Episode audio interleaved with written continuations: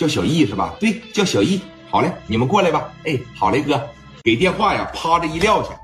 旁边史殿林就说了：“咋的了？小慧有个老妹儿啊，说要过来找他谈谈。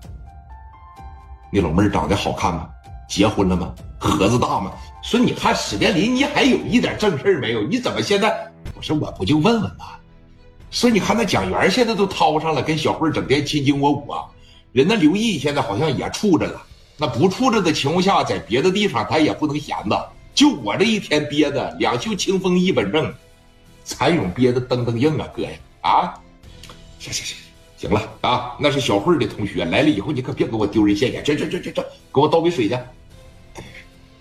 说行，一会儿来了我看看啊。行，哎，史殿林没事了吧？说也是跟磊哥开个玩笑。小慧这边给这小包一提溜起来，说走吧啊，上我哥公司看看。我哥新装的办公室啊，老大了，光装修就花了十多万了。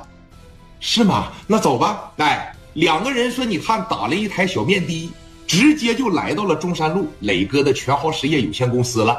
两个女孩呢，从车上一下来，结了车费，说：“你看，那毕竟是磊哥的妹妹呀。”来到自个儿家公司一楼，磊哥那帮小弟儿们，你得过来开门，你得过来给慧姐拎包，是吧？来了几个会舔的小弟，慧姐过来了，来包给我，来，那个老弟给你介绍一下啊，这是我最好的姐们儿，叫这个小易啊，给小易姐把包也拎上来，小易姐把包给我吧，啊。然后车费叭着一结上，小易当时就感觉，哎呀，这太有面子了，啊，这有人给开门，有人给拎包，这太好了。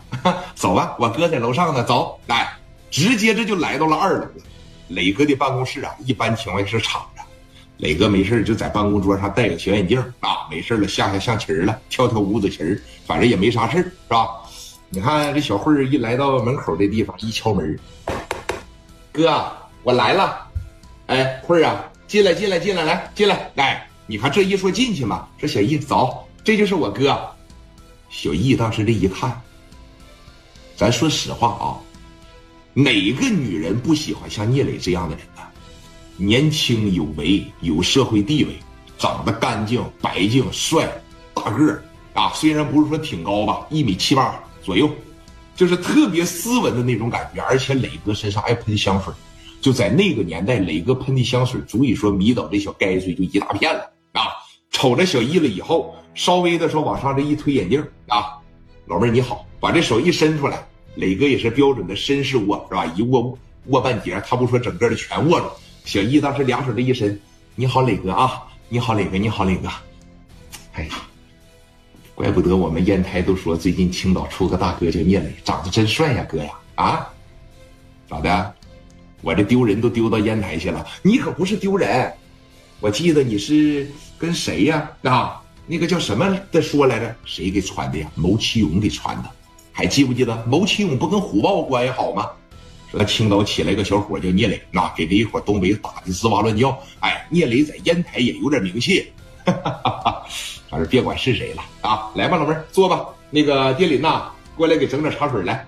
史殿林当时扒着一站起来，这边也介绍了。这个小易啊，这是我哥的兄弟啊，叫史殿林。史殿林把这手往前这一伸，你好，老妹儿，我叫史殿林，我是磊哥的兄弟啊。哎，哥说，你看你撒开我呀。嗯，哥你撒开我，哥你看这这怎么还握上不撒手了呢？对不起，老妹儿啊，这你看这有点失态了啊，喝着才有不是？这个喝点红茶吧啊，红茶这个对胃比较好。哎，在这泡茶，磊哥当时在这瞅着，你行了，快点的把水倒上，你出去吧啊！怎么这么丢人呢？像你见过女人似的，快快快，赶紧出去吧。